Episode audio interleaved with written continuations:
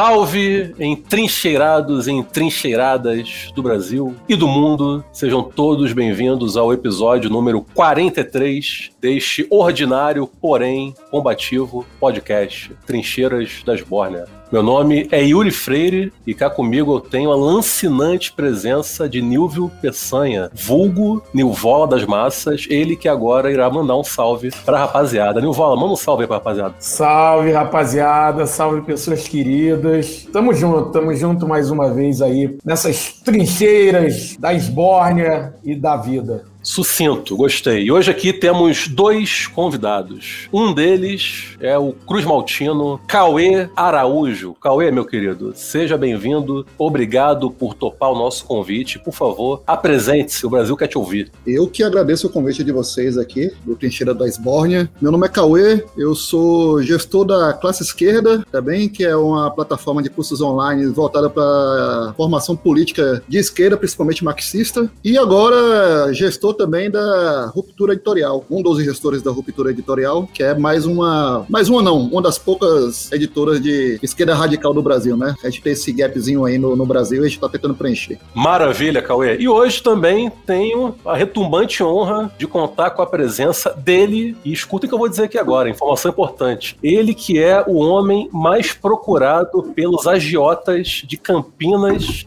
e região. Tavinho James, bem-vindo, camarada. Prazer enorme. Alô, mamãe. Alô, Alô mamãe. mamãe. é, sou Tavinho, participo também da, da Ruptura Editorial, do Conselho Editorial da Ruptura. E tô no primeiro projeto nosso, Memória de Lenin, como tradutor, mas também tem um monte de bico aí, né? Capista nas horas vagas, flamenguista em todas as horas, pro terror dessa bancada. tá certo. Quer dizer, não tão certo assim. E o Tavim, que criou. Quero aqui agradecer publicamente o Tavim por ter criado a maravilhosa figurinha do Bugu do WhatsApp. Então, obrigado, Tavim, por fazer, trazer à tona esse maravilhoso personagem subestimadíssimo da turma da Mônica, o grande inesquecível. Cultural ou barbárie. Buguzismo cultural ou barbárie. Está iniciada agora a era do buguzismo cultural ou barbárie. Mas também, gente, o, o tema de hoje é justamente aí a ruptura editorial. Então, cara, vamos, vamos pro pau, vamos aqui já entrar de cabeça. A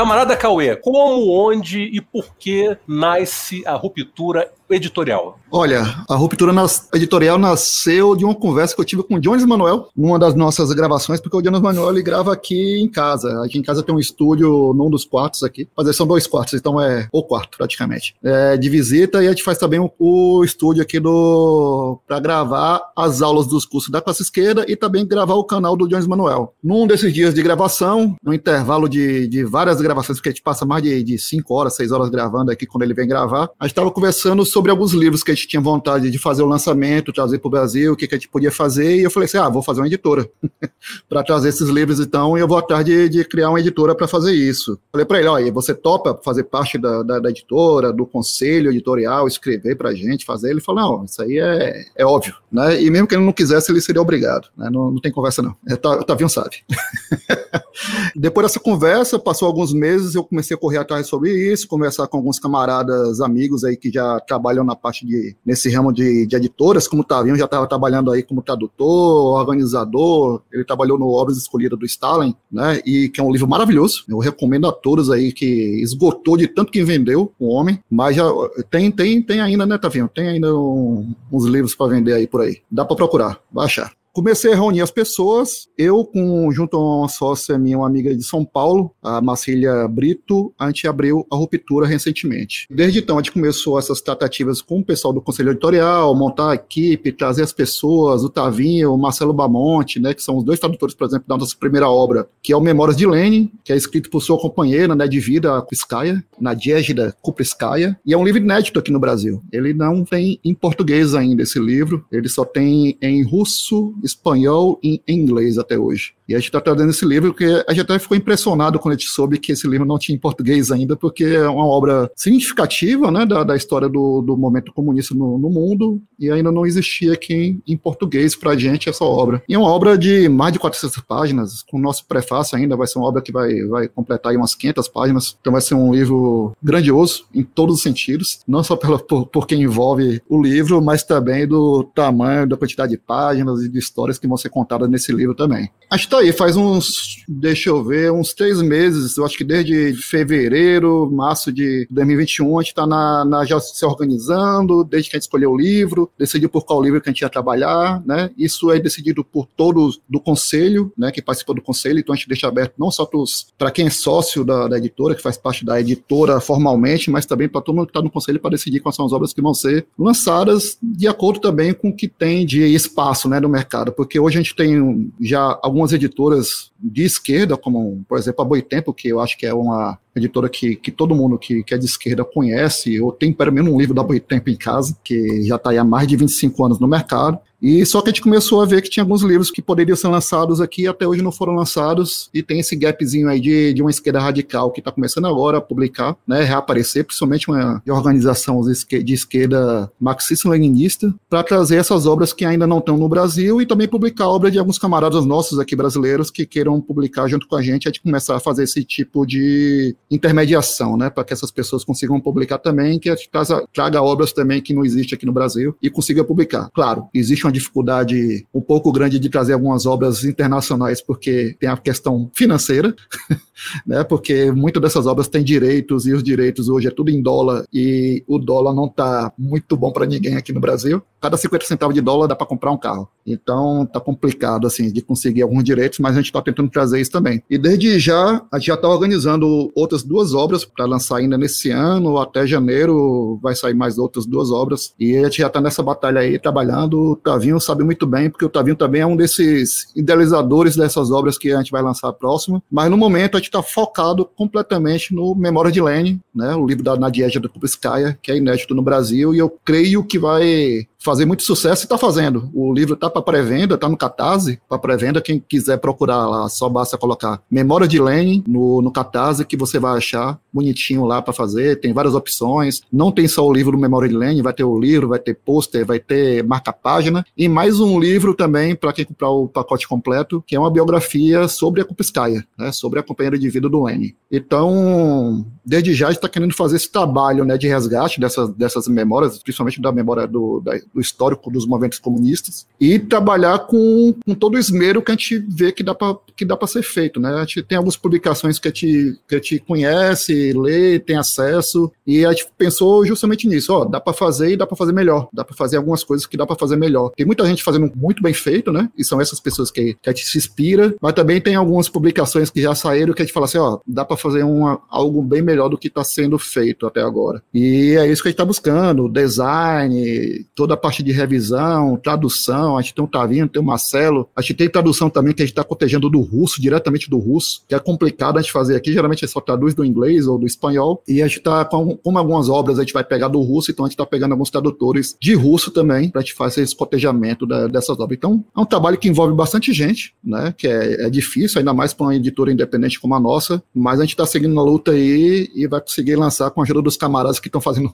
o apoio né, no Catarse para que essa obra saia o mais rápido possível. Né? No final de agosto a gente já está mandando para a gráfica e em setembro a gente está enviando para todo mundo que fez o apoio do, no Catarse. E após isso vai ficar disponibilizado em nosso site. Maravilha, Cauê. E quando o episódio for lançado, nós evidentemente vamos colocar o link do Catarse de vocês na nossa descrição. Cara, antes de passar a bola pro Tavim, só uma dúvida. A prioridade de vocês é lançar livros marxistas que ainda não têm tradução para português? Hoje, a principal meta da gente seria isso, porque ainda a gente não tem capacidade de disputar com editoras maiores. Por exemplo, a gente não pode lançar uma, um livro que a Boitempo já lançou por exemplo. Né? A Boitempo ela consegue fazer, por exemplo, assim, tiragem a partir de 4 mil, sem precisar fazer catarse, sem precisar de apoio, e ela lança mais de 40 livros por ano, a Boitempo. Né? Já é uma editora de, de média para grande. Então, a gente, como independente, a gente tem que apostar trabalhar nessas publicações que não foram feitas ainda no Brasil, ou então trabalhar publicações como a do Tavinho, que o Tavinho fez, que ele organizou, né, escritos do Stalin. E tinham poucas coisas do Stalin aqui no, no, no Brasil, principalmente organizada da forma que eles organizaram. Então acho que dá para a gente fazer muita coisa nesse sentido, né, de organizar a obra, de organizar os escritos de alguns camaradas importantes do momento comunista mundial e conseguir trazer aqui para o Brasil.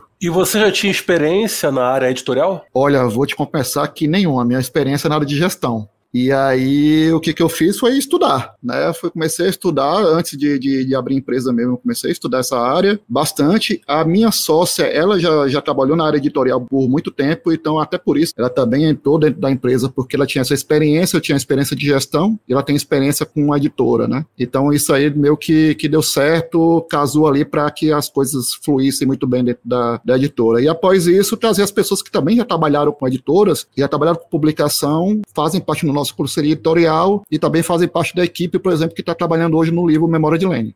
Maravilha. Ô, Tavim, antes de você nos contar né, como chegou para integrar a equipe da Ruptura Editorial. Queria que você falasse um pouco da experiência né, que você vivenciou na campanha exitosa que vocês fizeram no Catarse para o lançamento do Stalin Obras Escolhidas, que vocês conseguiram arrecadar muito mais do que o esperado. Foi uma campanha muito bonita. Contou com apoio e divulgação, por exemplo, do nosso querido camarada João Carvalho. Enfim, fala um pouco disso. E também eu queria saber se a, a sua participação nessa campanha teve alguma relação com a sua entrada posterior na Ruptura Editorial. É, então, Obras Escolhidas, ele foi um convite feito para mim para o Marcelo Bamonte, pelo Klaus, o dono da editora Ciências Revolucionárias. Na época, a ideia era lançar obras completas do Stalin, a gente entrar como tradutor de alguns volumes, se eu não me engano, até os cinco seria lançado esse ano. Por, até por uma questão de fôlego, assim, de dar um passo maior que a perna, a gente sugeriu que fosse feito obras escolhidas. Exatamente por ter essa falta de, não só de material, como de debate no Brasil sobre a figura de Stalin, um debate qualificado, vamos dizer assim, né? Então a gente via e vê até hoje uma questão que é quase religiosa, de que você não pode tocar no nome de Stalin, você não pode fazer nenhum tipo de balanço, porque acaba sendo taxado de apologético, mesmo que você nem tenha expo exposto ainda os estudos ou qualquer ponto que você queira fazer, contraponto que você queira fazer, por exemplo, a propaganda de guerra, não só nazista do, da Segunda Guerra Mundial, como também a propaganda da Guerra Fria que, que sucedeu à Segunda Guerra Mundial, que também a fábrica de mentiras sobre, sobre a União Soviética ética, sobre qualquer experiência popular. A gente sabe muito bem como é que funcionam essas coisas. Então a gente propôs que a gente é, que fosse trazido é, os materiais que faltavam aqui no Brasil, né? existem grandes obras no Brasil do Stalin, né? O socialismo e anarquismo, o marxismo e questão nacional. Então a gente queria, o foco era trazer o que não tinha. Até porque se fosse trazer o que já tinha e o que não tinha. Quando a gente terminou o livro, eu não sei se. A gente chegou a falar isso em alguma live de divulgação, mas não sei se isso foi bem divulgado. A gente traduziu mesmo duas mil páginas. O livro fechou com 800 e tantos, né? Então cortou muita coisa. E imagina se a gente tivesse colocado o que já tinha aqui no Brasil. Então a ideia era trazer o que tinha de novo. E o que é de novo é muita coisa, porque, como, como eu disse, é pouquíssima coisa que vem. O que vem é de difícil acesso. É, então a gente falou pro Klaus, o Klaus topou, a gente chamou o João para fazer o prefácio, o João topou e já fomos trocando ideia com ele, ele já integrou também a organização, então essa organização, esse livro é uma organização conjunta entre eu, Marcelo, Klaus, e o João, e aliado a isso veio então a campanha do Catarse, e a gente, a gente foi com calma, né? A primeira ideia era fazer um lançamento de uma tiragem de 500 unidades, e a gente acabou vendendo mais ou menos 2.500, cinco vezes mais, com vários pacotes, a gente mandou fazer pôster, é, a capa tá maravilhosa também, o pôster maravilhoso, o pôster do Brunão que trabalha com a, com a classe esquerda, com o Cauê. É, a campanha foi num foco não só de trazer materiais inéditos, mas de tentar oxigenar um debate que já estava enterrado ou estava tentando ser enterrado por aqueles que não gostam do debate, mas também teve também esse foco de trazer um material de qualidade, papel bom, uma arte gráfica interessante, e eu acho que, já emendando na sua segunda pergunta, eu acho que isso foi um dos componentes também que chamou atenção do Cauê, que chamou a atenção da Ruptura, porque é muito próximo da proposta que a gente tem a trazer da Ruptura, de trazer escritos material, conteúdo interessante interessante, que ainda não esteja à disposição do público brasileiro, da, da esquerda brasileira, mas também aliado a um certo carinho pela edição, né? A gente gosta de ler, a gente gosta de, do conteúdo, mas a gente também gosta de ver livro bom, né? A gente não gosta de pagar dinheiro em livro ruim. Então, a própria edição do Memórias de Lenin, a gente tá com um grande carinho em seleção de material de capa, seleção de papel, capista, a arte da capa tá linda, né? Tem marcador, tem post. Então a, a ideia é exatamente trazer algo atrativo, né? Não fazer só por fazer, mas também fazer um algo que dê gosto, né? Que tente pelo menos chegar um pouquinho próximo da grandiosidade dessas obras. Então, junto, aí eu falo do, da ruptura e, do, do, projeto de Stalin, porque esse é um ponto que eles têm em comum, né? No, no caso do Stalin, mais particularmente, o boom que, que aconteceu, a gente não estava esperando, porque, como eu disse, eram 500 unidades e é, surgiu compra de tudo quanto é canto e a gente divulgou no canal do João e, e, apareceu mesmo porque acaba indicando também uma, uma, um interesse do público de, de ler essas obras, né? O público está rompendo com essa lógica do, do debate, interdição prévia do debate. A gente ficou muito feliz por causa disso e inclusive na Ciências Revolucionárias a gente já está com o interesse de transformar isso numa coleção, trazer outros revolucionários no mesmo molde de obras escolhidas e eu achei que foi muito exitoso essa, essa questão do, do Stalin. E como eu disse, a gente não estava esperando, porque, porque foi um, uma explosão mesmo. Até a gente teve problemas de logística por causa disso, mas já estão resolvidos. Acho que todo mundo já recebeu esse ponto do campeonato livre em casa e está satisfeito. Cara, e eu acho que esse boom que ocorreu evidencia de uma vez por todas o crescimento por parte de muitas pessoas e militantes, etc., pessoas que queiram né, ler obras marxistas,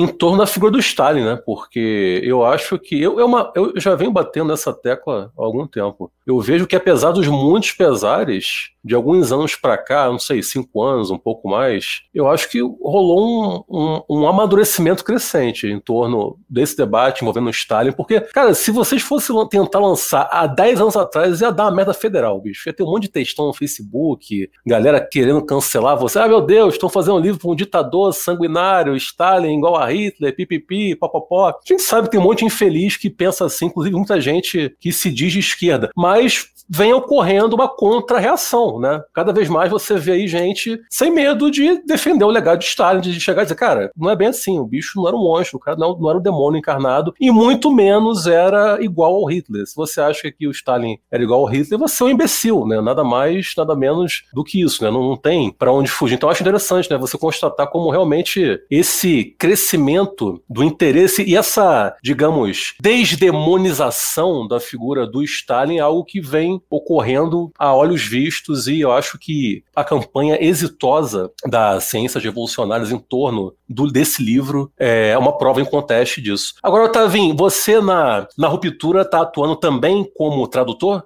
Sim, uh, atualmente na Ruptura eu, eu componho o conselho editorial, o Memórias de Lenin é um, é um livro que eu estou traduzindo, por ser uma obra fechada já, não precisa de organização, por exemplo. Então, eu estou traduzindo do inglês, do espanhol, e eventualmente, como o Cauê disse, a gente coteja com o original do russo, até porque, como o Marcelo colocou hoje no Twitter, não sei se vocês acompanharam, a edição em inglês do. Uma das edições em inglês do Memórias de Lenin é feita por um coletivo anarquista que achou da hora suprimir as passagens que a Krupskaya fala de Trotsky. Então, então sumiu ali, né? Então é interessante cotejar com o espanhol, fazer ver uns negócios que sumiram ali ocasionalmente. É, não só, né? Tem, tem trechos também que não tem nada a ver com o Trotsky que foram suprimidos. Tipo, ah, o Lenin foi na padaria, trocou ideia com o padeiro sobre a revolução, foi lindo. O parágrafo some. Então a gente está fazendo esse cotejo, eventualmente trazer do russo também para trazer mais próximo da gente uma tradução mais, tradução mais fidedigna, né? Então, às vezes, eu falei já para o Cauê que tem um trecho do, da obra que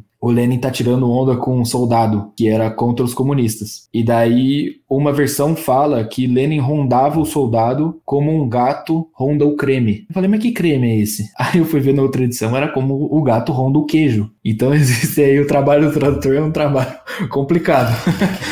Então eu tô sim respondendo a pergunta, tô atuando como tradutor do inglês e do espanhol, e quando necessário a gente tá cotejando com o russo, essa edição específica, né? A gente coteja com o russo porque é o original da obra. E você sempre tem acesso aos livros físicos ou também você busca, procura pela internet? Ambas as situações ocorrem? Como é que funciona isso? Depende da obra, né? Tem algumas, por exemplo, no, na tradução do Stalin, o João, além da, do inglês, espanhol e cotejo em russo, o João fala italiano e fala francês. Então, o João pegou obras escolhidas do francês, do italiano, do Stalin e utilizou a versão física. Então, quando tem a, edição física, a gente usa. Quando não tem, aí é buscar nos arquivos. Própria, as próprias bibliotecas russas é, disponibilizam muita coisa de graça, principalmente casos de Lenin, Stalin. Então, por exemplo, a Krupskaya, ela cita muito trechos teóricos do Lenin, porque a, a pegada dela dessa biografia é muito aliar uma coisa mais pessoal, né, uma biografia mais pessoal, trazer uma biografia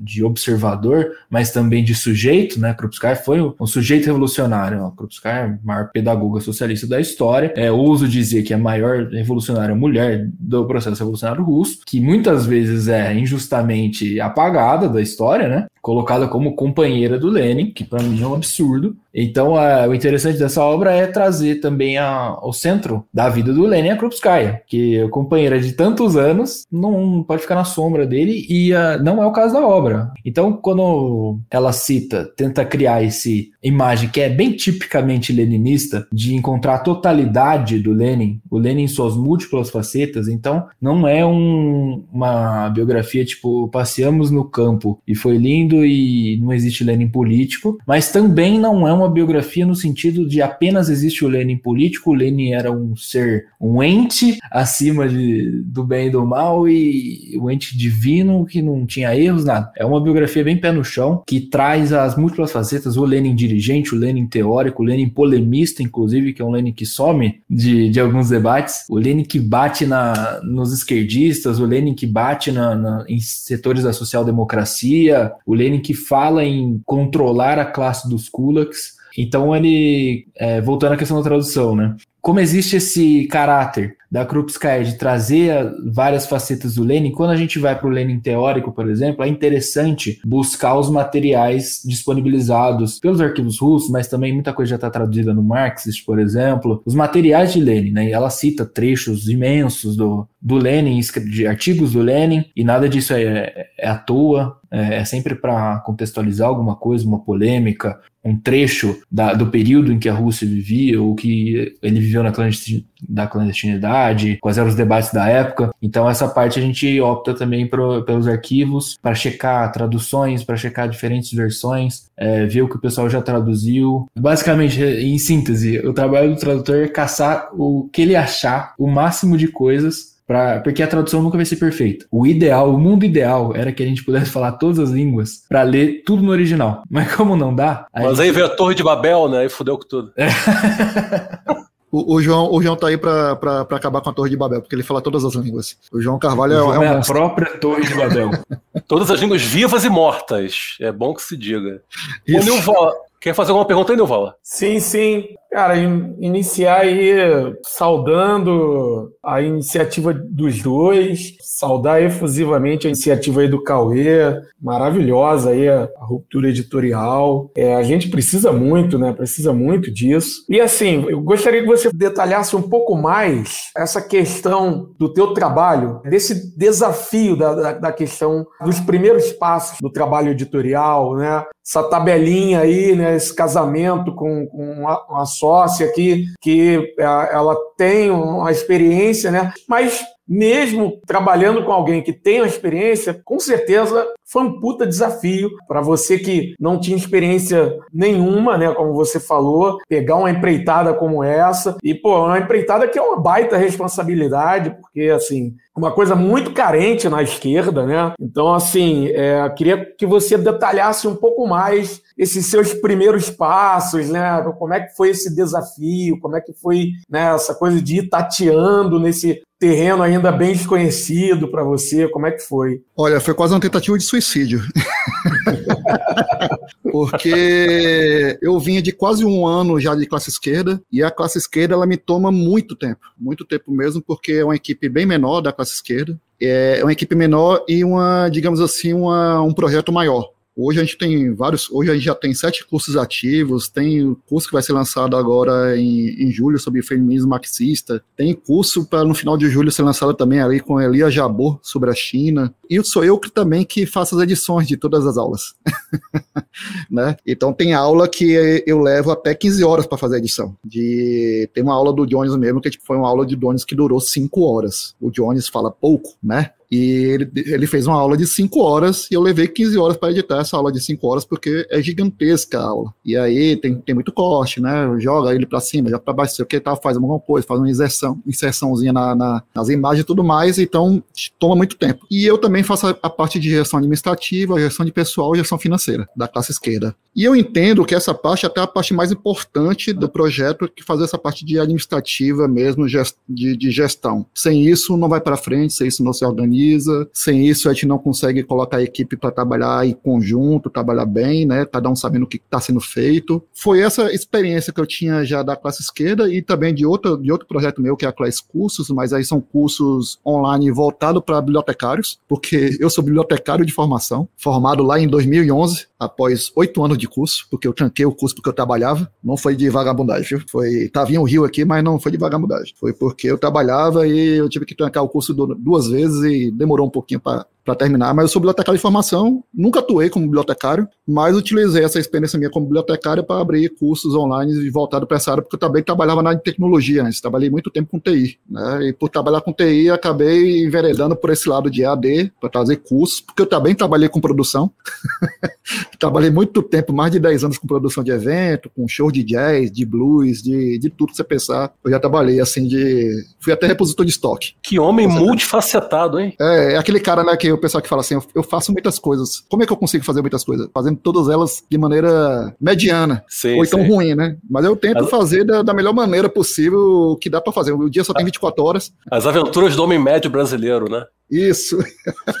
Justamente. E pior, pobre, né? Porque você conseguir é, fazer. Lógico. Você conseguir colocar iniciativas para frente sem ter dinheiro é a pior coisa do mundo. Você, já viu rico ter mais um emprego, porra? É só fudido. é só fudido isso. que tem, porra. Só fudido. Eu, eu falei, pô, eu não abriria uma editora se eu tivesse tranquilo na vida, sabe? Não ia fazer um negócio, uma loucura dessa na minha vida, porque editora, sinceramente, dá muito trabalho. Ah, deve dá dar uma trabalho, dor de cabeça, hein? Dá uma dor de cabeça gigantesca, assim, mas também, ao mesmo tempo, é prazeroso. Ah, com certeza. Né? Tem esse lado de você pegar e pegar uma obra, né, que está em outra língua, e você trazer para outros camaradas aqui no Brasil, ter acesso a essa, essa obra e você trabalhar para que isso aconteça, né, colocar uma ideia tua ali fisicamente, como foi o caso do Tavinho do Marcelo e do João que fizeram a obra do Obras Escolhidas do Stalin, né, na hora que eu tô, eu tô louco aqui esperando que a gente consiga já mandar para gráfica e chegar aqui na minha casa para começar a ler direto do livro, né, pegar o livro mesmo, pegar na minha mão, assim, falar, pô, é, é quase um filho, né, tipo, é um filho que você criou ali, batalhou durante meses para que, que ele aconteça. E hoje, né, vendo esse, esse, o trabalho da classe esquerda crescendo, eu falei assim, ó, eu acho que dá para a gente trabalhar também é, edições, trazer algumas edições para o Brasil, já que a gente tem alguns camaradas trabalhando já com isso. Hoje a gente tem um exemplo magnífico, que é o Lava Palavra, né, do, do Gabriel Landi, que, pô, é, é, é, gigante, o que ele faz é gigantesco, que ele faz praticamente, é pouquíssimas pessoas que fazem o Lava Palavra e ele consegue fazer aquilo tudo, né, tipo, é um cara que eu me inspiro mesmo, assim, muito, muito, muito. O Gabriel é gigantesco. O trabalho dele é sensacional, sensacional. Não, sensacional assim. E foi aí que meio que a gente falou assim, eu acho que, que o Lava Palavra ele vai conseguir fazer alguns lançamentos, mas não vai conseguir fazer tudo porque não dá para pegar tudo, né? Não dá para abraçar o mundo com, a, com, com, as pernas. E foi o que a gente fez, né? Pegar esse vácuo, digamos assim, de algumas obras que não tem aqui no Brasil, principalmente, de alguns camaradas que querem lançar, como eu falei anteriormente, e a gente trabalhar em cima disso, né? Trazer gente, agora mesmo, no dia de ontem, hoje, hoje eu tô falando aqui com vocês no, no final de junho aqui praticamente, mas ontem eu conversei com o João, estava conversando com o João sobre uma ideia de livro que a gente quer lançar e eu queria trazer o João Carvalho para fazer esse livro, para organizar esse livro. E ao mesmo tempo eu peguei já fiz algum convite para ele se ele queria fazer parte do conselho editorial da, da Ruptura Editorial. Na mesma hora de pronto ele, ele atendeu o chamado, já, já, já entrou no grupo do conselho editorial fazendo um fuzuê. no grupo Tavinho sabe como é que foi. Uma chuva de figurinha. Uma chuva de figurinhas proibidas.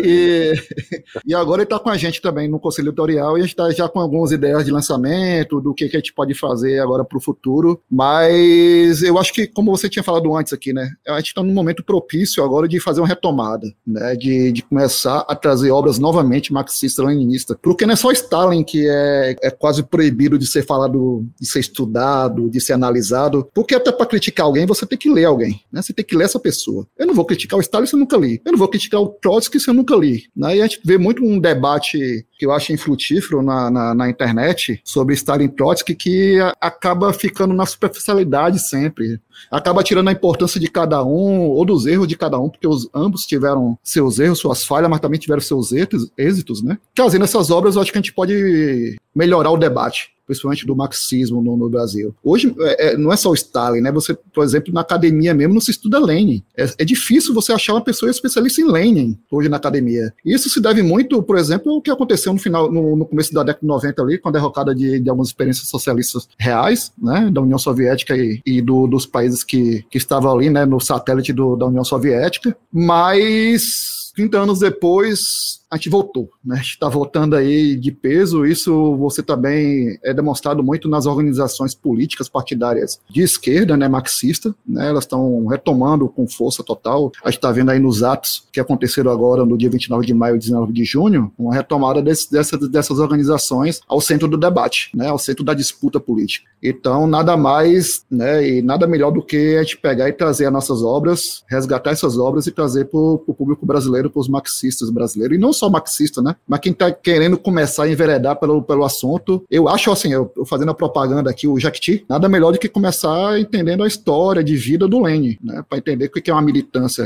né? O que é o trabalho teórico do, do Lenin, que é o principal formulador teórico do século do século XX marxista. Não, e obra essa escrita por ninguém mais, ninguém menos que a Krupskaya, que além de gigantesca revolucionária, foi companheira de vida do Lenin. Então, ou seja, pô, sem nem comentar, né? E por falar nisso, como vocês chegam ao Memórias de Lenin. Como e por que vocês escolhem o Memórias de Lenin para ser o primeiro livro lançado, né, publicado pela Ruptura Editorial? Olha, a ideia foi da minha sócia. Né? Ela, ela fez letras russo na, na USP. Ela falou assim: olha, não tem obras da, da Kupiskaya praticamente no Brasil. Quase nada em português da Kupiskaya, ou praticamente nada, né? Só alguns artigos traduzidos, mas as obras dela em si mesmo. A gente não tem publicado aqui no Brasil e até agora ninguém pensou nisso de trazer ela. E ela falou assim: ó, eu peguei uma obra da, da Kupiskaya sobre, sobre memória de Lenin, estava dando uma olhada, tudo do espanhol, e eu acho que a gente podia trazer essa como primeira obra da gente, né? Porque aí a gente vai trabalhar o Lenin e vai trabalhar também a visão da Kupiskaya sobre o Lenin, né? Tipo, de trazer também ela como essa importante dirigente comunista e também teórica do, do marxismo, né? Como o Tavinho falou, a maior pedagoga marxista da, da história do comunismo até hoje, eu acho que é a Kupiskaya, não tem outro. Né? Se alguém puder citar outra, é difícil. Então, além disso também, né, no pacote completo, o Tavinho sabe a gente também está trazendo uma biografia sobre a Kupskaya, né? Então não seria, a gente, a gente, pensou muito nisso. Pô, será que a gente vai trazer só a biografia do Lenin escrito por ela, mas por que a gente não vai trazer uma obra sobre ela também? E a gente vai estar tra tá trazendo também junto essa obra sobre uma biografia sobre a Kupskaya. Inclusive, nessas conversas com o João Carvalho e tudo mais, ele mandou um, uma foto para mim e falou assim: "Ah, Cauê, eu peguei uns livros aqui, tô querendo alguém para publicar, né? Eu vou procurar umas pessoas para publicar, tô, tô, lendo esse aqui e vou começar a traduzir. Eu falei, ah, me, me, deixa eu ver a foto do livro. Aí quando ele me mandou, era o mesmo livro que a gente já estava traduzindo para lançar aqui a biografia sobre a Kupiskaya. Eu falei assim, ó, João, não, não precisa mais, porque já está fazendo. Já está fazendo, é, ah, transmissão de pensamento, a gente tá, tá, tá, tá em sintonia e tudo mais. E aí eu falei para ele, ó, pode deixar que a gente vai lançar, mas você tá convidado desde já para lançar alguma coisa junto com a gente também, porque o, como a gente falou, né, o João Gigante é a Torre de Babel, literalmente, né, porque ele tem quase dois metros de altura, aquele homem lá, é um totem, é um totem do comunismo, como a gente fala. E a gente vai começar a fazer isso aí, trazer, principalmente a Kupiskai, e eu, eu, acho que a gente não vai parar por aí, né? A gente não vai parar nessa obra da Kupiskai, a gente quer trazer outros textos também da Kupiskaya, organizar outras obras também dela futuramente, principalmente para as camaradas que estão estudando feminismo marxista no, no, no, no Brasil hoje, dos, dos coletivos feministas marxistas. Eu acho que é importante a gente trazer essas obras de camaradas nossas também. Ô, Tavinho, quanto tempo durou o processo de tradução do Memórias de Lenin e quais as maiores dificuldades que vocês encontraram? Pelo menos você tem a ajuda aí da sócia do Cauê, que pô, é formada em português russo, isso, isso aí já é de uma serventia gigantesca, afinal de contas, né?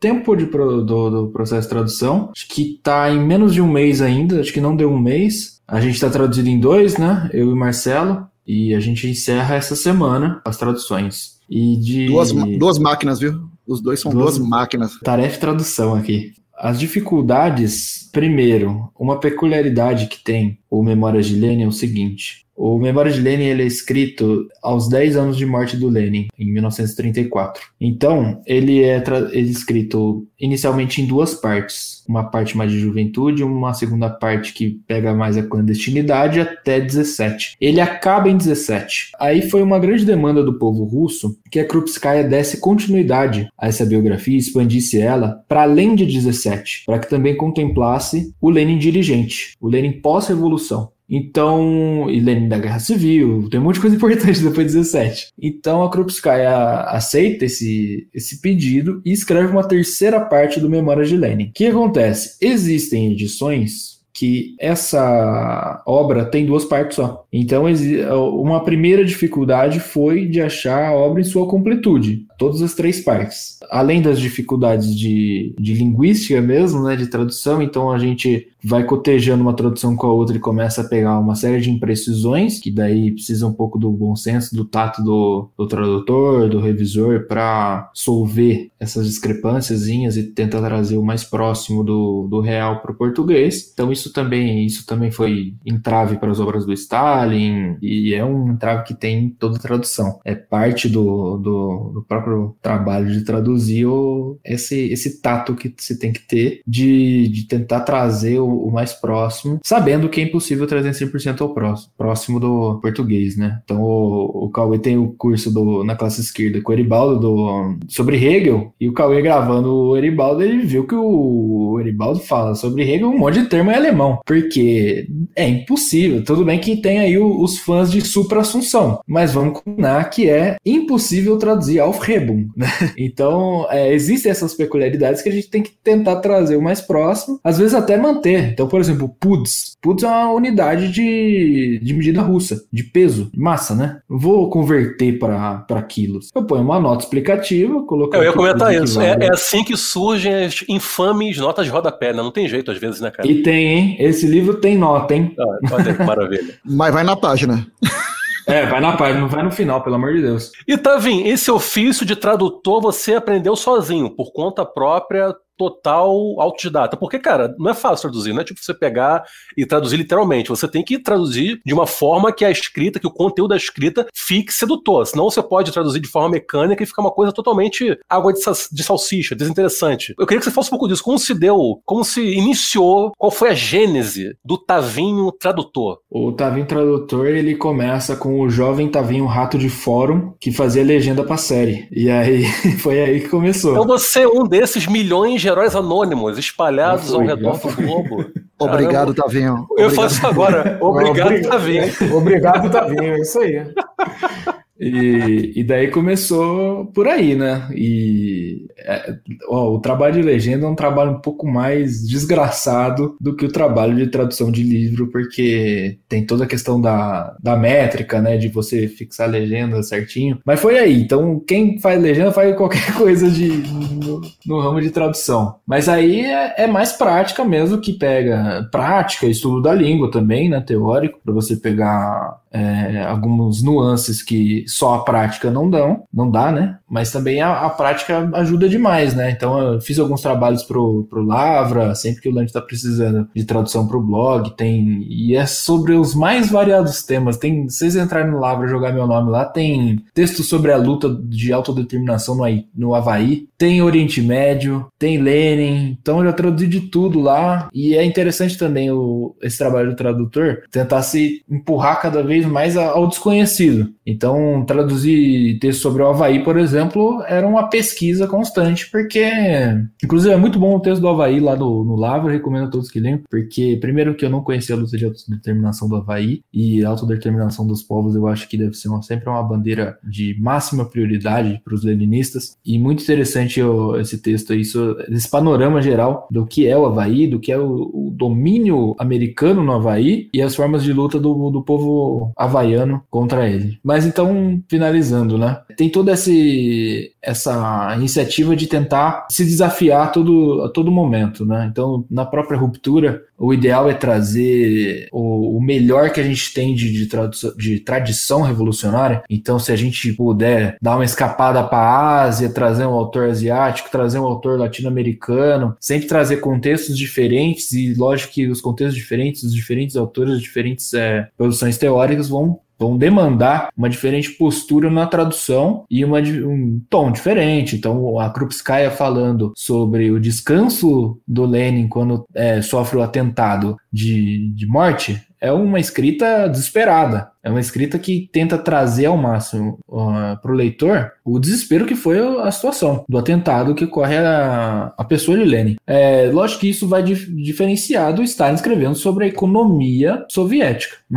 então uh, é sempre tentar sempre se adequar, tem, a, trazer a proposta do texto para a tradução, tentar imprimir máximo na tradução o que o autor se pretendeu a, a fazer, o tom que o, o autor se pretendeu a dar e o que ele pretendeu transmitir para o leitor. Maravilha. Das séries para os livros marxistas, olha aí. Show de bola. Fala aí, Novola. Então, Tavinho, vou aproveitar essa, essa pergunta do Yuri, eh, perguntou sobre, sobre os desafios que você encontrou. Eu vou, eu vou fazer uma pergunta por um outro viés. Sobre, assim, quais são os grandes problemas que você encontra quando você lê traduções. Porque, por exemplo, eu já, já vi muita gente comentando que, por exemplo, Crime e Castigo do Dostoiévski, né? já vi muita gente reclamando de, de traduções, é, e aí é muita gente reclamando porque eu não entendo nada de russo, né? Então, então, quando alguém diz que tem uma boa tradução do russo, eu só posso é acreditar. Mas então, mas já vi muita gente criticando traduções do, de Crime e Castigo, por exemplo, dizendo que é comum você perceber que algumas traduções pegam e tentam é, simplificar a linguagem que o Dostoiévski utilizou. Né? E que realmente, quando você pega é, traduções consideradas de maior qualidade, você vê é, uma, uma tradução que dizem que é mais próxima da, de uma linguagem é, mais intencionalmente caótica, que muitas vezes ele tentou colocar em vários em várias passagens da, da obra. É, e aí, assim, é, é claro que a gente está falando de, de um outro tipo de texto, né? Um texto literário. E aí eu queria ouvir você falando por esse viés, o viés de um texto político, né? Quais são os problemas mais perceptíveis, quais são os problemas que você mais encontra quando você está analisando é, as obras é, traduzidas aqui no Brasil? Resumo da ópera da pergunta do Como identificar que uma tradução ficou uma senhora bosta? é, é isso. Bom, eu gosto de brincar que enquanto a gente não desenvolveu a capacidade de ler o pensamento do outro, a única forma que a gente tem de expressar alguma ideia, alguma coisa é a linguagem. Então, muitas vezes na tradução, o tradutor acaba invertendo algumas construções lógicas da linguagem que o autor optou, às vezes por se achar melhor que o autor, fala, não, isso aqui para trazer para o brasileiro entender, tem que deixar dessa forma aqui. Então troca algum, é, algum conceito, troca alguma palavra que acaba implicando ou numa dificuldade maior de compreensão, mas às vezes no completo engano conceitual. Tem vezes, não só de trocar palavra, mas a, a forma da construção da frase, o uso da voz passiva, por exemplo, a gente pode acabar na tradução tendo ou uma inversão do sentido proposto ou uma anulação do conceito teórico que se busca trazer. Então, como você pergunta do, num, num sentido específico do texto político, eu imagino que a gente o propósito do texto político é avançar a teoria para, consequentemente, avançar a prática. Eu acho que isso é consenso aqui. Então, quando a gente traz um texto político para que se avance a prática, a gente não busca só a compreensão do texto, como a gente é, busca a compreensão do que mais tem de superior nessa contribuição do texto. Então, um Ho Chi Minh, por exemplo, a gente no, no começo da ruptura a gente discutiu de trazer o Ho Chi Minh para o Brasil. O Ho Chi Minh só tem vietnamita. Então, é um esforço. Pô, é que, foda, hein? É, é um esforço você ter Porra.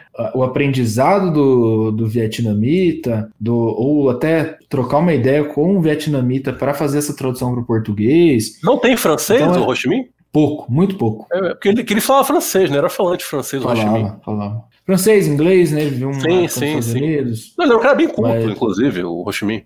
Grande homem, saudades dele. Grande, não, gigante, gigante. Inclusive, tu falou de trazer o Brasil, ele, ele viria pela segunda vez, né? Que o Ho Chi Minh já esteve. em Já esteve no Rio de. Janeiro. Já esteve no Rio de Janeiro, Garçom, garçom, garçom. Garçom, É, grande garçom Minh. Tio Rô Garçom, dos botecos da Lapa. Que Mas fase, então é. Você pegar, por exemplo, uma tradução do vietnamita são desafios que eu nem imagino quais são. Eu não consigo imaginar. Eu domino o inglês, domino o espanhol, então. É, Olha, viet- vietnamita é pior coisa- que mandarim.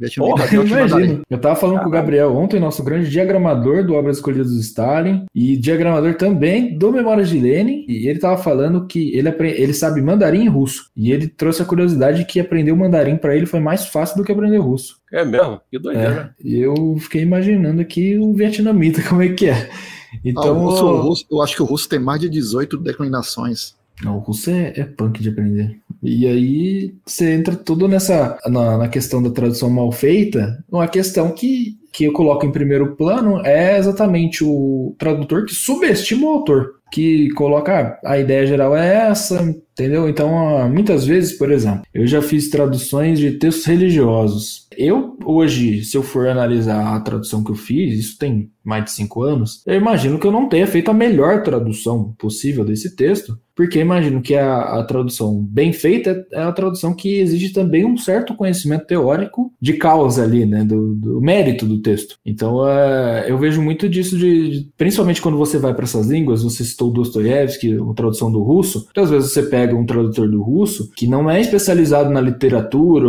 Hoje em dia, por exemplo, você pega um trabalho da editora 34, que os as traduções deles eu imagino que estejam, se não forem as melhores traduções do russo para o Brasil, estão entre as mais. Você tem um trabalho não só de, de tradutores que entendam a língua russa, mas também que entendam da literatura russa, do autor. Isso eu acho que é essencial no trabalho de tradução. Ah, inclusive, a editora 34 foi a primeira a traduzir o Dostoiévski direto do russo, com Paulo Bezerra, que é professor da Universidade Federal Fluminense, que é um especialista na obra de Dostoiévski. O cara é um crânio. Ele falando de Dostoiévski é um negócio impressionante. Inclusive, eu li o Crime e Castigo, traduzido pelo Paulo Bezerra. Pô, é maravilhoso. Realmente é outro patamar de tradução. Eu lembrei aqui daquela anedota, né, que contam por aí, né, que na verdade o Paulo Coelho ele é muitíssimo bem traduzido, né? Os tradutores são melhores do que o próprio Paulo Coelho, por isso. Enfim, um abraço aí, Paulo Coelho, tá nos ouvindo. Paulo, brincadeira, hein, cara. Mas enfim. É, ô, ô, Cauê, aproveita, cara, fala um pouco aí do seu outro projeto, que aliás é um projeto que antecede, né, a, a ruptura editorial, que é a classe esquerda. Fala um pouco aí pra rapaziada sobre o que é e como atua a classe esquerda. Acho interessante da gente ouvir isso. Agora, agora eu vou ficar pensando no Paulo Coelho agora e dos escritos sendo melhorados e nas outras línguas. Paulo Coelho vietnamita, imagina que maravilha. Deve ser, melhor, deve ser melhor. Eu tava lembrando disso do vietnamita ser pior do que o mandarim, porque a irmã de um amigo meu francês é, morou um tempo na China, né, em Xangai, e trabalhou por lá durante um, um bom tempo. E ela falava mandarim e tal. E depois ela foi morar no Vietnã. Né, ela já tá há alguns anos morando no Vietnã e ela falou assim que é terrível aprender vietnamita. Diz que é muito mais difícil do que aprender mandarim. E mandarim, quando a gente olha, já é muito difícil. Né? Você fica assim, não, eu não vou gastar minha vida para aprender mandarim. Né? Tipo, vou esperar aí lançar algum Google Tradutor que consiga falar por mim, mas eu não vou perder minha vida aprendendo mandarim, né? Mas a gente, a gente vê essa, essa, essas diferenças. Eu acho que o Tavinho sabe muito bem, ele já pegou o livro do Xi Jinping, né? Sobre os escritos e discursos do Xi. Para quem vai ler, eu não sei se é algum problema da tradução, mas é um texto muito maçante. Ele se repete bastante. E aí eu não sei se é um problema mesmo, tipo assim, da forma da linguagem do, do mandarim, né? Do, do chinês, como ele fala, se ele repete, se é alguma coisa assim de tipo dar ênfase em, em, em certas expressões. Mas quando traduz para o português, fica um texto repetitivo demais, né? E fica um pouco maçante. Assim, você consegue entender a ideia, mas ele repete, repete, repete, repete até a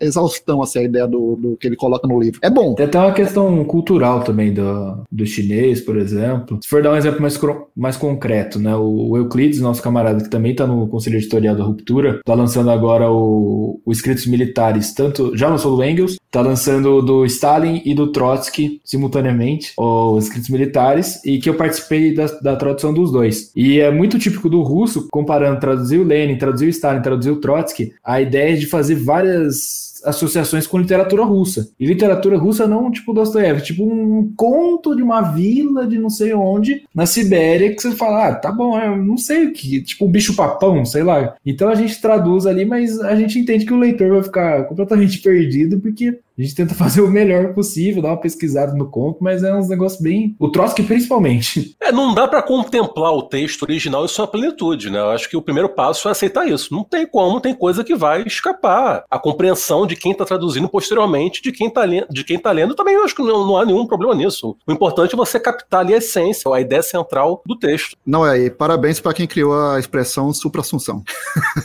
Diego. Porque, porque Sim. É, tá traduzir, traduzir, algumas expressões do alemão é complicado. Tem palavra em alemão que o cara quer dizer que o cara estava andando na floresta, úmida, à noite, e caíam folhas, e é uma expressão só para dizer isso. Assim. É uma é, palavra com 17 letras, né? E, é, não, é. E, e, e, quer dizer tudo isso, né? É, 14 consoantes e 3 vogais. e a gente tem que pegar e criar uma expressão que contemple isso em português. Mas aí, voltando à tua pergunta que você fez sobre a classe esquerda, a classe esquerda foi o seguinte: eu fui para o lançamento do livro do Jones aqui, em Recife. Eu não conhecia o Jones Manuel ainda, e já fazia um mais ou menos um ano e meio que eu queria me, me organizar no PCB, mas não conseguia.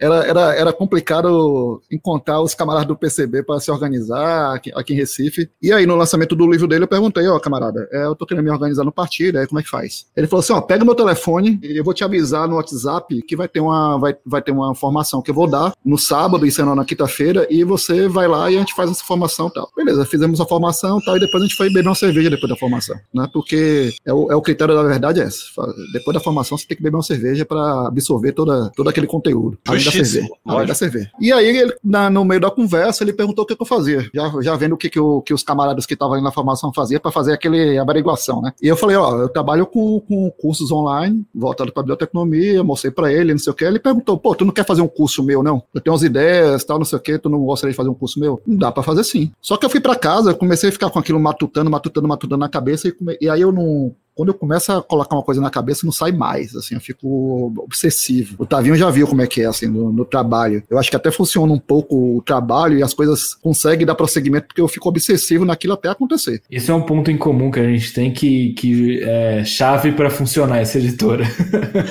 Não, é, o, o Tavinho, ele pega meia-noite e meia e fala, caralho, eu tô com uma ideia, com uma ideia foda aqui, não sei o que tal, dá pra gente fazer uma reuniãozinha rapidinha agora, extraordinária. Eu falei, bora. Porque eu também já fico curioso, né, pra saber o que que é, eu não vou dormir. E aí, bora. Aí acaba quatro e meia da manhã, a, a reunião extraordinária. Baseada em fatos reais. baseado em fatos reais. Inclusive, o Jones apareceu no meio da reunião, um e meia da manhã, né? Ele se intromete no meio da reunião, eu falei, você está fazendo o que aqui, cidadão? Mas, então, é, é, com a classificadeira foi meio isso. O Jones me falou sobre isso, de fazer o curso, e eu comecei a pensar. Falei assim, ah, por que não lançar uma plataforma própria só para cursos de esquerda radical, de formação política para esquerda radical? E aí eu comecei a pesquisar para ver o que, que, tinha no mercado já sendo oferecido. E não tinha praticamente nada, eu acho que só o, o camarada lá, que até ele, ele é da autonomia literária, que é o André, que ele faz o caixa de ferramentas. Ele já vinha fazendo um trabalho no caixa de ferramentas, né, que de, de, de oferta de curso, mas eram poucos cursos ainda, né, não tinha, não tinha, e estava meio parado. Né, na, na época estava meio parado o caixa de ferramentas, eu acho, porque já tinha um tempo sem lançamento de cursos e tal, e o Jones até já tinha um curso lá, no caixa de ferramentas. E aí eu comecei a pensar nisso, comecei a pensar nisso, comecei a pensar nisso, comecei a fazer uma prospecção, vendo o mercado, o que, que funcionava, o que, que não funcionava, e pegando a experiência que eu já tinha de, de, de sete anos na Class Cursos, e falei assim, ah, vou montar uma plataforma online para cursos na área de esquerda. E aí veio a pandemia. Nessa época da, da, da, pandemia, eu e meu sócio, que ele é da área de TI, ele é programador, então facilita muito a gente colocar essas ideias para frente também, porque ele é programador, ele é front-end da programação, né, de design de web. E a gente já estava desenvolvendo a plataforma porque a gente decidiu desenvolver uma plataforma própria também. a gente não queria só lançar o site utilizando uma plataforma que já existe no mercado, que basicamente muita gente faz assim, ou utiliza o Moodle, né, é, que é, que é grátis e adapta o Moodle para fazer uma plataforma, ou então paga por uma plataforma de, de terceiros, né, de alguma empresa. E a gente decidiu falar assim, não, bora criar uma plataforma nossa, né, do zero. Só que isso dá uma trabalheira do diabo, assim, fazer uma plataforma, é muita coisa. Só que ele é muito bom e a gente contratou mais um, um, um a gente contratou mais um programador também, né, para a equipe para fazer essa plataforma. E começamos a correr com isso, e daí eu chamei o Jones e falei assim: bora gravar, né, porque a gente vai ter muita aula para gravar. Foram, foram oito aulas que a gente gravou. E, novamente, o Jones não fala pouco, né, então a gente montou todo o estúdio aqui e tudo mais. Aquela, comprei vários equipamentos também para fazer as aulas, as aulas do Jones. Daí a gente começou a fazer o site, correr atrás de tudo isso, organizar a parte de gestão financeira e, e tudo mais da empresa, e veio a pandemia. Meu sócio, a primeira coisa que ele falou foi: velho, vamos adiar, não vai dar certo fazer agora agora, na pandemia, não vai dar ninguém, não vai dar ninguém. Eu falei assim, não, vamos manter, vamos colocar para frente agora logo, eu tô agoniado, quero logo lançar isso, não quero segurar, e eu acho que na pandemia a gente vai se dar bem porque as pessoas vão estar em casa e vão querer fazer curso, porque vão estar sem fazer nada, principalmente no começo da pandemia. Agora nem tanto, porque todo mundo já tá meio cansado de fazer coisas online, né, porque, tipo, cansou tanto, porque todo mundo tá em casa fazendo coisa online, coisa online, coisa online. Eu mesmo trabalho em casa, eu não aguento mais, assim, né, eu não, não consigo. Mas no começo, tá, é uma novidade para muita gente trabalhar online, fazer o curso online, meio que deu certo. E quando a gente lançou o curso do Jones, de cara já foi mais de mil matrículas. Isso nos primeiros, na primeira, nos primeiros dez dias. E a gente ficou assim abismado de que deu muita gente, a gente começou a fazer uma divulgação, tipo, a classe esquerda ainda não era conhecida de, de muita gente, né? O, o, Jones vinha ali também de, um, de uma ascensão, de uma ascensão assim do, do, do, da figura pública dele, né? Principalmente por causa do, do final do ano ali, do começo do ano de 2020, com a entrevista do Caetano Veloso, né? Que ele deu para o Mina Ninja, e aí ele começou a atingir um público que ele não tinha chegado ainda, que é o público do Caetano, né? Ou então de uma esquerda ali que estava querendo se radicalizar, né? E começou a se radicalizar radicalizar porque conheceu o Jones naquela época. E aí o curso dele lotou. Inclusive, o Caetano é aluno do curso dele. Que maravilha, né? sério? Caramba. Caetano é. E a gente não deu, a gente não deu a matrícula, viu? Não foi nada, não. Foi ele foi lá e fez a inscrição dele. Genial, cara. Sensacional é. isso aí. Não, e, e, tem uma história engraçada com relação a isso, que foi o meu sócio me ligando desesperado, né? Porque o meu sócio estava acompanhando assim, as matrículas, e ele fica acompanhando, porque ele recebe o e-mail também quando tem uma matrícula. E na matrícula apareceu lá, Caetano, Vel Caetano Tatatá Veloso, né? Aí ele, pô, o cara colocou nome falso aqui. né, tal, não sei o quê. Aí ele foi tipo, verificar. Tô masturbando, né? O cara. É. Aí ele foi conferir. Ele foi conferir as informações e falou: meu irmão, é o Caetano Veloso mesmo. Não sei o que, o Caetano Veloso tá, tá matriculando o curso, pô. Aí na mesma hora, assim, o Jones me manda, me manda uma mensagem no WhatsApp e falou assim: ó, Caetano se matriculou no curso, ele me avisou. Sensacional. Eu falei, ó, caralho, o Caetano é aluno do nosso curso, tá fazendo a nossa plataforma. Inclusive, ele retuitou uma postagem da, da classe esquerda no, no Twitter, eu fiquei emocionado. Sensacional. Porque a gente não tem a dimensão, assim, né, do, do, da onde o Caetano chega pra, sim, pra tanta sim. Gente. Pô, é e, aí, e ele Pô. chega justamente num, num, público que, que a gente quer pegar pra gente, que é uma esquerda sim. liberal. É, radicalizar os cirandeiros. Radicalizar essa galera. A gente pegar essa galera e radicalizar. E o Caetano, né, colocando isso em pauta, né, falando que ele tá lendo Losurdo e que ele não cai mais nas falácias liberais, é um negócio gigantesco, né? Muito, muito. Não, não é o Felipe Neto falando besteira o tempo sim, todo, é o Caetano sim. chegando e falando assim, ó, eu tenho uma história aqui de vida assim, assim, assado, né, ditadura militar e tudo mais, de, de, de luta política, e chegou e falou assim, ó, eu não caio mais nas balelas liberais porque eu conheço o Dionis Manuel e tô lendo um autor que é o, o, o Losurdo. Pô, isso aí na época foi maravilhoso pra gente. A classe esquerda também trouxe muita gente para fazer esses cursos e desde então a classe esquerda cresceu exponencialmente, assim. Foi um negócio de louco, a equipe ainda permanece pequena, sou eu na equipe, tem o Bruno, que é, que é o que cuida das artes das nossas publicações das redes sociais, tem a Tuane, que é a parte de marketing, então ela cuida do, de todo o marketing da, da, da, da, classe esquerda, de entrar em contato com as pessoas, entrar em contato com, com, as parcerias, porque eu não estava dando conta de fazer isso sozinho. Tem também o meu sócio, que é o o Thiago Azuren, né, que é da parte de programação. Então, são basicamente quatro pessoas, né, e aí, claro, os professores que fazem os cursos também, só que a gente tem que fazer toda a orientação e tudo mais, orientação pedagógica desses cursos. E eu também faço a parte de edição, né, então toda a parte de gestão administrativa financeira de pessoal, eu também faço a gravação de alguns cursos, por exemplo, do Aribaldo aqui sobre Hegel, e os dois cursos de Jones também são gravados aqui, fora o canal dele que também é gravado aqui. Acho que tem uma overdose um pouco aqui de Jones Manuel, porque toda hora está gravando e passa dias gravando tem crescido, tem dado muito certo. A gente está vindo com mais dois cursos agora. Aí, é o primeiro que a gente vai lançar agora, já no começo de julho, já está na pré-venda. O curso que é o de, de, feminismo marxista, que é, um, que é um assunto que é pouco debatido e a gente quer trazer para o centro do debate o feminismo marxista, né? Trazer isso, principalmente para as camaradas que querem ter acesso a esse tipo de conteúdo, esse tipo de, de debate. E no final do mês que vem, a gente está trazendo o curso do Elia Jabor, né? Que é um curso sobre a China, né? Para debater a China, que também está no centro do, do debate hoje em dia, falar sobre China. China virou moda agora, né? Claro Claro. Isso, maravilha. 95%, da, 95 das discussões é um, gente falando balela que não acaba mais, né? Sim. Seu, menor conhecimento do país, assim. E esse curso promete, hein? Que o Jabô falando de China é muito brabo, cara. Ele é muito bom. Ele é muito ele é bom é muito, e, e, ele, e ele tá empolgado. Ele tá empolgado com o curso, já disse que vai começar a gravar já na semana que vem. E vem curso bom, vem muita coisa boa por aí. Pô, maravilha. E, cara, Caetano Veloso é prova em conteste de, de que nunca é tarde para se radicalizar, né? Cara com quase 80 anos na poderia ficar na zona de conforto dele, no apartamento dele lá no Leblon, gravando live no Instagram com a Paula Lavigne, não. Abraçou o marxismo, o lenismo, o losurdismo. Pô, sensacional, né? Esse monte de jovem aí, porra, caindo aí nas tetas do liberalismo. Mas são jovens, né? Podem ainda. Mas o jovem só gente. fala de uma coisa. O jovem só fala de uma coisa, só fala de losurdo hoje em dia. Pô, ainda bem, só né? Só fala de Xi Jinping. Pô, olha aí. Maravilha. Que jovens maravilhosos. Esses jovens não são cringes, né? Então, pelo jeito. Olha datando o podcast aí. Eu, eu, eu, eu, não vou falar nada porque mês que vem eu tô fazendo 40 anos, né? Olha aí. Então, eu, eu, sou, eu sou total cringe. Eu uso, eu, eu uso RS pra rir. Eu também, eu também. O Nilval aprendeu domingo que era cringe, né, Nilval? Não sabia o que era cringe, então sabia. eu sou muito cringe. Cringe é o estilo do Isso é a prova né? de que eu sou muito cringe. mas, é mas o musical do Nirvana, não é? É. Não, é, é... Cringe is not dead. Ah. Mas o Tavinho, o Tavinho, ele só é jovem na, na, na, idade, viu? Que ele é mais velho do que eu. eu é mesmo? Tem essa? Tem essa é, também? A, person... é, a personalidade dele é de um senhor de 80 anos já. É igual o Yuri. É igual o Yuri. É por isso que eu gosto do Tavinho, exatamente. É por isso que eu gosto do Tavinho.